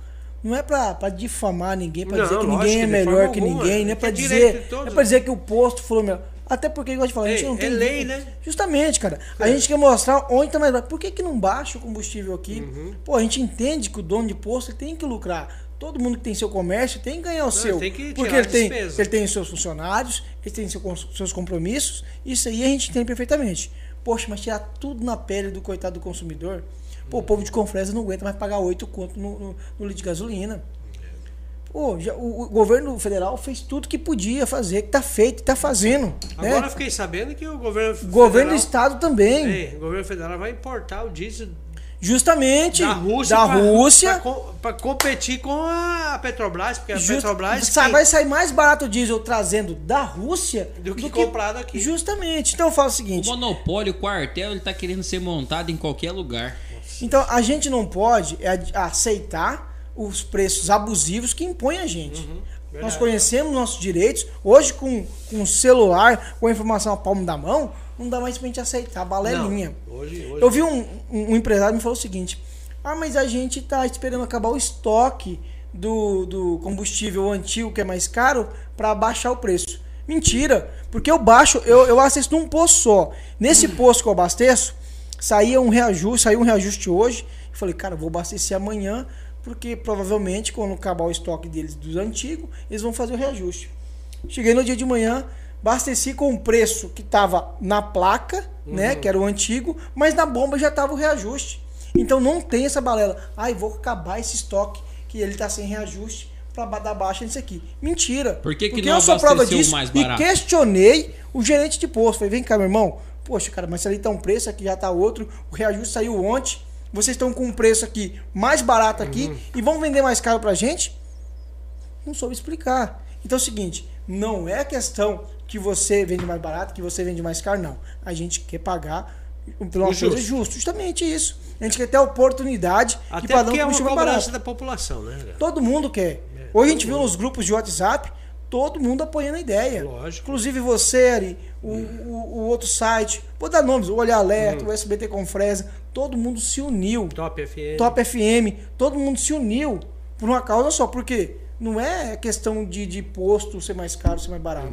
É todo mundo querer um preço justo, só isso. verdade. Ninguém quer pagar mais caro, nem mais barato. Mas a pessoa quer pagar aquele preço que vale.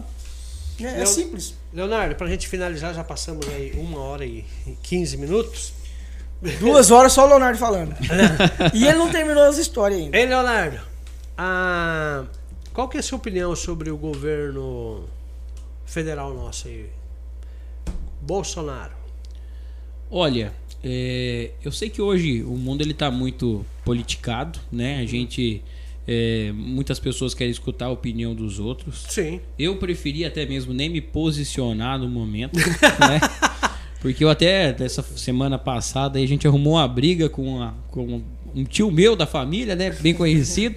Por ter, na verdade, a ideologia diferente da Mas dele. opinião é pra ser respeitada, cada um tem a sua. É, eu não vou seguir muito em frente debatendo sobre isso. Eu vou falar que eu sou apaixonado pelo patriotismo, sou apaixonado pela bandeira verde e amarela do nosso país, Família. família, acredito em Deus, sou sou defensor da família, mas qualquer outra atribuição política que nos cabe a qualquer avanço nesse nosso comentário, eu abro mão no momento. Eu tenho a minha ideologia como todo mundo Claro. tem. Eu sou, sou de direita, sou um menino que defende o agronegócio e sou fã do produtor rural. Não vou seguir bem. em frente. Então já falou tudo. E você, Leandro? Sou Bolsonaro 2022, Por quê? sem balela, porque pra mim é o cara mais competente. Ele provou nessa pandemia, com guerra, com tudo, com todas as diversidades, ele provou que é possível deixar o país equilibrado, mesmo com, com a inflação subindo um pouquinho, a gente pagando um pouco mais caro, né? Uhum. Ou às vezes muito mais caro pelas coisas. Equilibrar o Brasil, não deixar o Brasil falir, igual a gente está vendo na Argentina.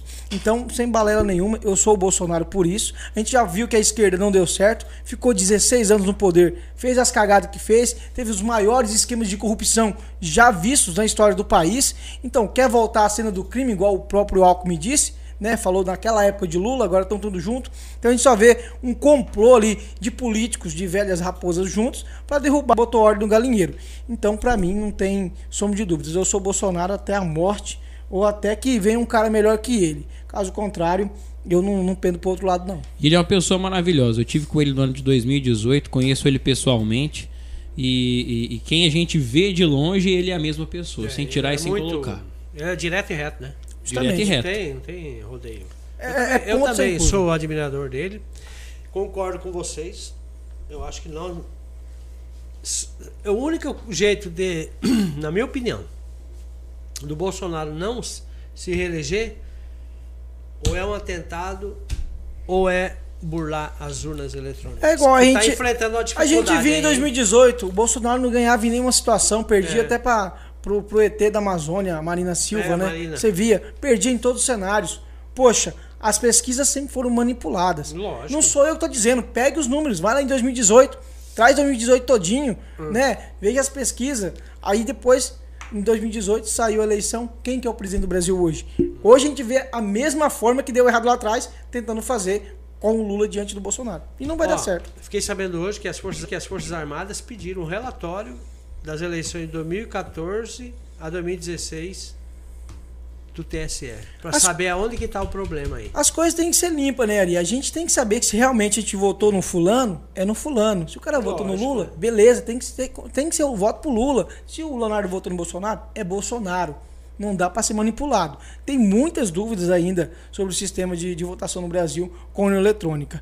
Eu, particularmente, acredito que, que não há falhas e quero acreditar. E quero que isso seja provado para mim também, que acredito nas urnas. Mas do jeito que está aí, é complicado, né? Então, por que não o Ministério da Defesa fiscalizar as ele- as eleições e ter Lógico, certeza de que em quem você votou, o voto foi para ele, né? Então, não é nada Verdade. mais justo e nada mais legal do que isso também. Não vejo problema nisso. Governo do Estado, sua avaliação. Olha, pro Araguaia, sem medo de falar sobre o governo do estado, como vocês sabem, sou apaixonado por Espigão do Leste. Sim. Tenho visto a MT-109 acontecer como nunca ninguém conseguiu fazer acontecer. Verdade. Tirar um projeto de um guardanapo e transformar ele em uma rodovia que vai beneficiar o maior produtor Nossa de Senhora. grãos do Brasil. E outra coisa, a MT-109 será a, ma- a melhor alternativa para nos ligar aos municípios de Querência, Água Boa e até mesmo com a nossa capital Cuiabá. Por É quê? a BR-158 também, né? É, eu tive, eu tive no ano passado em uma reunião com o prefeito Gurgem do município de Querência e ele já fez a mesma quantia de asfalto ligando a MT-109 de Querência ao Pingo d'Água. Tem de 13 a 14 quilômetros já feito e ele colocou o compromisso que assim que o maquinário da SEMEC chegar em Espigão do Leste, ele vai movimentar, nem que seja de punho do município de Querência, vai abrir a estrada que ainda só existe num planejamento, pulando, chegando até na beirada do rio é, do rio Suiá, lá no, no distrito de Espigão do Leste, e vai beneficiar é, politicamente a ponte sobre o rio Suiá para ligar já o distrito de Espigão do Leste ao município de Querência pelo distrito do Brasil Novo. Então eu acredito nisso. Sei que a região do Norte Araguaia vai ganhar. Quanto mais, quanto mais estrada, melhor. Eu não desisto e sou realmente um dos defensores sobre o traçado original da BR-158. É, compreendo que precise também fazer pelo traçado ali leste, né, que eles falam, Sim. que é necessário ser feito. Quanto mais estrada para os produtores rurais para nossa região, melhor. Mas Espigão do Leste também poderá ser a rota ali do traçado da 158 ligando o distrito com com Querência. Eu sou é, suspeito em falar, mas eu sou admirador do Mauro Mendes, porque é um governo que tem olhado para a região norte araguaia, Sim. muito bafafá sobre o hospital regional, como a gente já viu em vários outros governos. Pedro Tax prometeu, prometeu, prometeu, Silval Barbosa. Sival até eu não, não Mas pela primeira vez a gente muito. viu uma licitação sair. É, né? pelo Sival até começou no, no- no É. trabalho dele. A gente viu quanto que foi difícil. Então a gente defende algumas questões. Silval Barbosa fez muita coisa também. Fez muita coisa também, mas o Mauro Mendes ele foi diferencial em falar e cumprir e não prometer. Chegar e colocar e mandar a ordem de serviço com dinheiro na conta.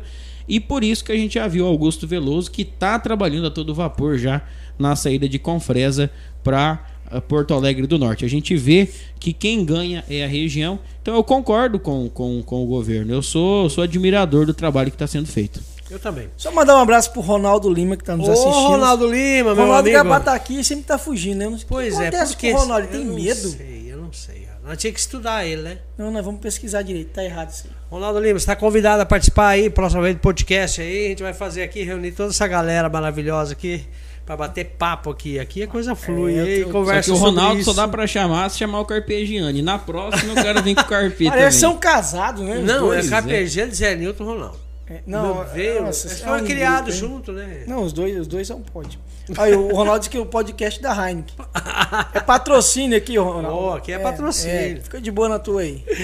Mas muito bem, deixa só, enquanto isso eu vou fazer uns agradecimentos aqui, ó. Quero mandar um grande abraço para o meu amigo Jeff Tani Calisto pai, Jeff Tani Calisto filho lá do posto e caminhoneiro e supermercado Loja de Gás do Posto Bege. Também a Amtec Telecom, um abraço para o Bruno e toda a equipe, a Agromassa Pet Shop, um abraço para o meu amigo o empresário Ricardo Babinski família. Também a Multicel Celulares Top Parafuso, Multicel Celulares para o meu amigo André lá e toda a sua equipe. Também a Top Parafusos e ferramentas em geral. Um abraço para o Gilmar e a Maria Clara e toda a equipe. Campeão Supermercados, frutas e verduras fresquinhas toda semana, o melhor preço da cidade. Um abraço lá para o Agton, a Charlene e toda a família do Campeão Supermercado. A 77 Agroindustrial, farelo de grão, soja, óleo de, óleo de soja degomado bruto, ração para bovinos de corte, leite, equinos e aves. Um abraço para o empresário e meu amigo Hernando Cardoso e família. Também a gente não pode esquecer aqui mais a- alguns abraços aqui que a gente tem que mandar para os nossos patrocinadores do podcast. Sem, sem os patrocinadores, né, Leonardo? Sem a dúvida. gente que vive de, de- de- Comunicação. Não comunicação tem que né? ter, né? Aí não aconteceria as coisas aí. Sorveteria Dilma Dona, quero mandar um grande abraço para a empresária Jarina Gondói e o Simone de Santiago, a seguranças, Segura Segurança Eletrônica, KLM Forte Center, um abraço para o Cleibson e toda a sua equipe, Gráfica Aripel, quero mandar um grande abraço para o Fábio e também o Ariovaldo e toda a equipe lá da Gráfica Aripel, que já completa quase 30 anos de história aqui no Araguaia, hein? Ali é uma lenda, né? Muita coisa. Meu 30 Deus anos. do céu. Uma vez eh, o, o, o Ariovaldo, eles falavam que ele parecia o ET, né? Não, e o Ariovaldo tá sumindo, né? Cada dia ficando mais velho, fica mais pequenininho. Tá magrinho, tá judiado. Vai bater em nós, Mas ele é brabo, hein? Mas é meu amigo. Olha, Ariovaldo, você sabe que eu tenho um amor muito grande por você, um carinho muito grande aí.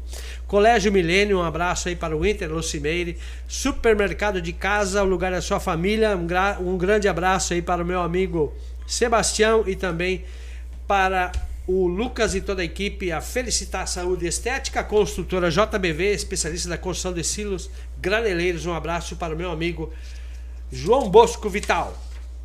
E também a Solarts, energia solar, onde você pode economizar seu dinheiro na conta de energia contratando o serviço da Solarts. Lembrando aí pelo telefone o 66 984 275726 e cobre qualquer orçamento, tá? E fala lá com o Ederson Cunha. E também a M3 Veículos há seis anos no mercado de confrete, atendendo todo o Baixo Araguaia na compra, de, compra e venda de veículos seminovos e usados e todas as marcas. Quero mandar um grande abraço para o meu amigo e companheiro, o Jean Dalmagro. E também a rede, a RM Rede eh, Farma Popular, a farmácia feita para você, localizada na, na Avenida Central de, de, de Confresa da Centro-Oeste, o telefone para contato é o 98442-4265. Um abraço para o Ronaldo Lima, para a Josimeire, que são nossos amigos, né, Leandro? Né?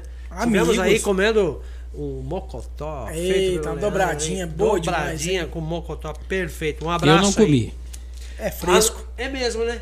Você comeu Nem o quê? parece que é Salame. Sapigão do Leste. Ah, você comeu salame. Feito lá pelo seu Davizão. Da visão, olha, vai que tá lá em casa agora. Deve Da ter visão, chegado. o ogro, Tá Sasquatch. o- Sasquatch. Valeu, seu Davi. Forte abraço pro senhor. O Ari, nós passamos mais tempo você falando patrocinador Tá ganhando dinheiro, hein. Bichão? Tá com a grana, hein, Ô, bicho? bichão, tá ganhando a Duvido, grana, ó. Duvido. Agora vamos Ô, tomar uma um gelada pod- ali, paga pra Fazer um podcast lá na rádio também, pra ganhar um dinheiro dele. É verdade, vamos chamar o Ari pra ensinar Ó, nós. Esses aqui são tudo apoiadores, são parceiros, a maioria. Quem Eu quero- apoia, confia. Eu quero verdade. mandar uma alusão pro meu pai, pra minha mãe, meu pai Dinamar, minha mãe Sônia. Estão em Porto Alegre do Opa, Norte, onde nós estamos aprimorando e construindo o nosso futuro estúdio 1 da Top FM. Opa, isso mesmo. É, quero mandar uma alusão também pro meu primo Leonardo, que é piloto. Piloto Hoje de nós- avião. Piloto de avião. Tivemos a Sim. oportunidade hoje de andar na máquina bem 10. Uhum. Leandro andou, levou a pequena Inês também. Ah, é verdade. A Inês, a Inês tinha um sonho de andar de lá. avião. Vi a foto. E o Leonardo hoje, juntamente com o outro Leonardo, É, os dois os Leonardo, dois né? primos, dois primos Dois pilotos. Só, Dois pilotos. legal.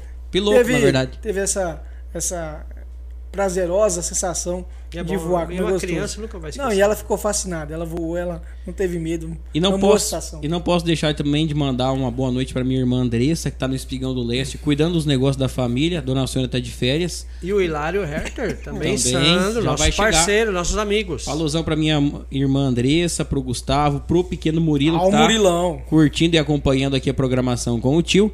Mandar uma alusão também pro seu Hilário Herter, pro Sim, Sandro Herter, família, pra Dona né? Odete, pra Si, pra todo mundo que tá acompanhando a- aqui a live. E, e agradecer eles aí por estar sempre junto com a gente também. O seu Hilário Herter do Grupo Semec, que é meu sócio na Rádio Sim. Top. Pra mim é um prazer imenso estar vivendo um pouco dessa história Claro. e saber que os meus tios, e hoje nós estamos no Mato Grosso, através aí da, da pessoa dele, e ele que é apaixonado por Confresa, apaixonado na região norte araguaia e está podendo também colaborar com o desenvolvimento e a estruturação das logísticas da região norte araguaia, a qual eles estão realizando grandes trabalhos aí de pavimentação com a qualidade aonde a empresa tem o ISO 9001. Forte abraço. Qual que é o projeto para a Top FM? Top FM está aumentando é a tá aí? potência, vamos reestruturar nossa programação. Estamos buscando é, um jornalismo é, mais ligado à atualidade. Leandro está somando junto com a gente agora. Leandro é um bom profissional. É um ótimo profissional, só que Tamo não dá juntos. para gravar muito. Não trabalha no sábado, né? Não atende no domingo, desliga o telefone. Eu já sou um craque, né, Ari? Mas tá bom, tá tranquilo. É, a Top FM adquiriu recentemente um sítio entre Porto Alegre e Confresa, onde está fazendo a estruturação do seu mais nova estrutura de transmissão. Opa, que legal. Serão 10 mil watts de potência. O transmissor hoje ele já está sediado, já está guardado, esperando Bom? Que bom. é, é, a, a montagem e a mudança da nossa torre. Nós já estamos praticamente liberados para operar nessa potência. Só que como a Rádio Top ela passa de ser uma rádio de Porto Alegre do Norte e assume um punho regional, nós também precisamos da estruturação dos nossos estúdios. Verdade. E eu tenho trabalhado dia e noite, trabalhando, capacitando nossos profissionais, melhorando nossa condição técnica. E a gente vai apresentar muita comunicação, porque é o que eu gosto de É, fazer, comunicação. é o que eu, que eu tenho dom, que eu nasci é, é, para isso. Então, assim, a gente vai trazer uma programação. Espero que as pessoas gostem. Sou muito novo, como todo mundo sabe. Estou à disposição também de escutar críticas que sejam construtivas, a qual a gente possa melhorar a cada dia. Não, e só Leandro. pincelar aí, agradecer a você, Ari, e você, a Camila, porque antes da Top era Big, foi você e a Camila que trouxe, o Léo foi seu sócio juntamente. Sim. Depois passou por essa transformação, se transformou em Top FM. Então, vocês também têm um papel fundamental de tra- ter trazido a Big FM, que Top Com muito FM. custo. Né? Justamente, a gente sabe de todo o trabalho, dificuldade que tem, né? Que vocês lutaram, depois Uhum. passaram com o Leonardo, o Leonardo também agora tá lutando. Então, assim, é uma rádio da região, é uma rádio É que veio para somar. Lá tá, as portas estão abertas para você, Claro. para Camila, porque a gente que não tem rivalidade. Não, Aqui tem que somar força, somos amizade. união, né? Justamente, acima de tudo, nós somos amigos. Claro. Aquele acabou. Fala, aquele tempo que vivia o neguinho falando mal um do outro, não Acabou. existe isso mais. Não, Acabou. isso aí Até é- porque Portanto- o sol nasceu para brilhar para todo mundo, né? Claro. Então, você trouxe um projeto e o Leonardo tá dando continuidade. um sonho que Parabéns. você tinha. Portanto, que eu quero Então, mandar parabéns. uma boa noite pro meu companheiro concorrente, o Manguito, Uhum. o Carlos Jackson, que é agora da rádio Terra FM. Uhum. Também comprou, a rádio é dele, antigamente era da Conte, agora ele também Uhum. tá com o seu projeto aí de expansão, tá trabalhando, tem o Xingu. Eu não tenho medo de falar da minha da- da- dos meus companheiros da comunicação. A gente é muito pequeno numa região muito grande. É verdade. Tem espaço para todo mundo. Cada um né? sabe trabalhar, Cada né? um sabe Cada um faz sua trabalhar. parte, cada um tem seus patrocinadores. Eu tenho os mesmos patrocinadores que apoiam a concorrência lá da Rádio Terra, Sim. apoiam a Rádio Top FM. Eu só fiquei meio assim de ser Terra e nós ser Top, ficou muito próximo, muito parecido, mas quem é Top somos nós, viu? Tô É. brincando.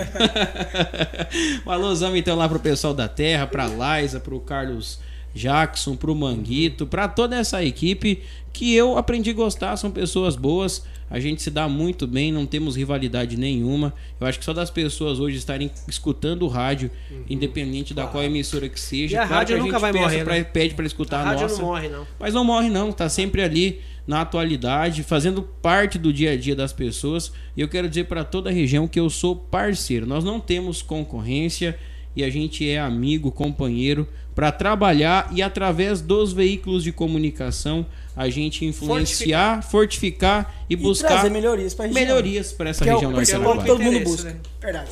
Ari, já que você vai finalizar, muito obrigado pelo convite. É a segunda vez que estou aqui no, no, no podcast da agência.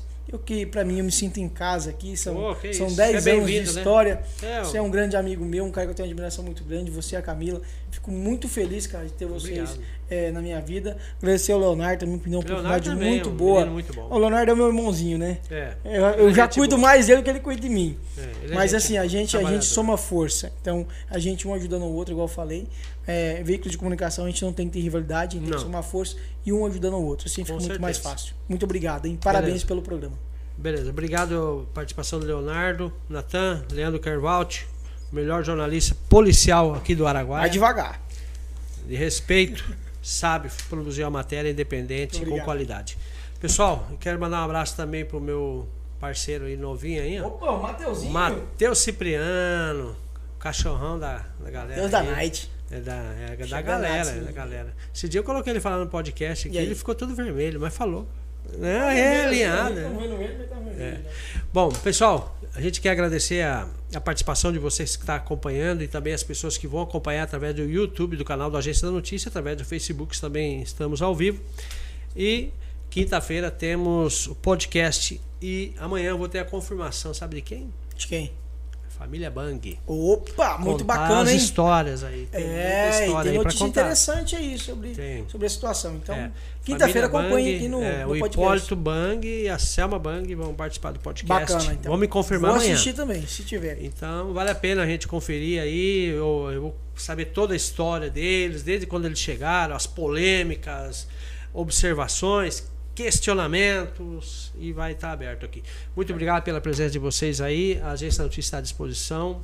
E lembrando que a parceria é longa e duradoura e nós estamos aqui só de passagem. Daqui nós não vamos levar nada. Sem então, dúvida. o que nós podemos levar é um, uma, um bom conceito de amizade e de disciplina e de gratidão também. Beleza? Um abraço, fiquem todos com Deus e até o próximo podcast. Tchau, tchau.